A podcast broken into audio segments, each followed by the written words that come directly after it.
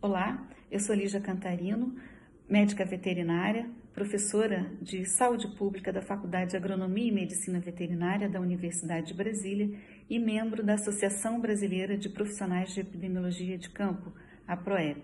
Vivemos hoje a pandemia do novo coronavírus e não temos ainda uma vacina para nos proteger contra esse vírus. Isso ainda vai levar algum tempo.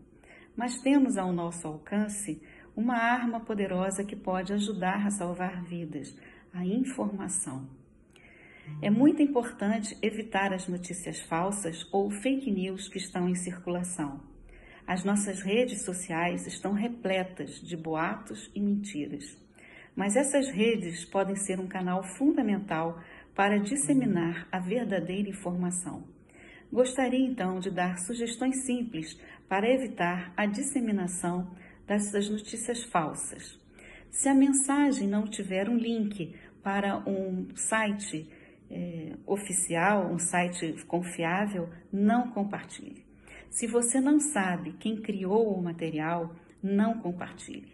Se você não tem a fonte daquela informação, não compartilhe.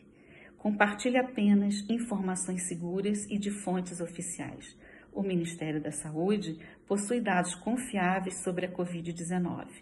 Muitas outras organizações têm preparado materiais de confiança, como, por exemplo, Organização Mundial da Saúde, Organização Pan-Americana de Saúde, a ONU Brasil, a Fundação Oswaldo Cruz, Agência Nacional de Vigilância Sanitária e a PROEP.